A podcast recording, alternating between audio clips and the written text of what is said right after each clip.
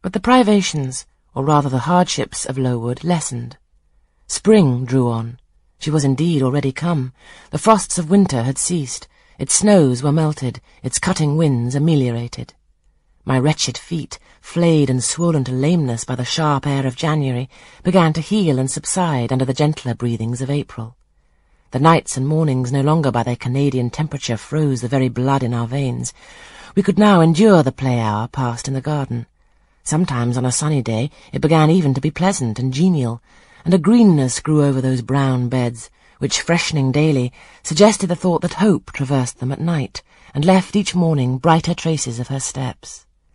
Flowers peeped out among the leaves, snowdrops, crocuses, purple auriculas, and golden-eyed pansies.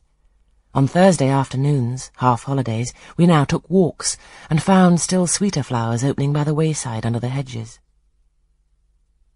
I discovered, too, that a great pleasure, an enjoyment which the horizon only bounded, lay all outside the high and spike-guarded walls of our garden. This pleasure consisted in prospect of noble summits girdling a great hill hollow, rich in verdure and shadow, in a bright beck full of dark stones and sparkling edges.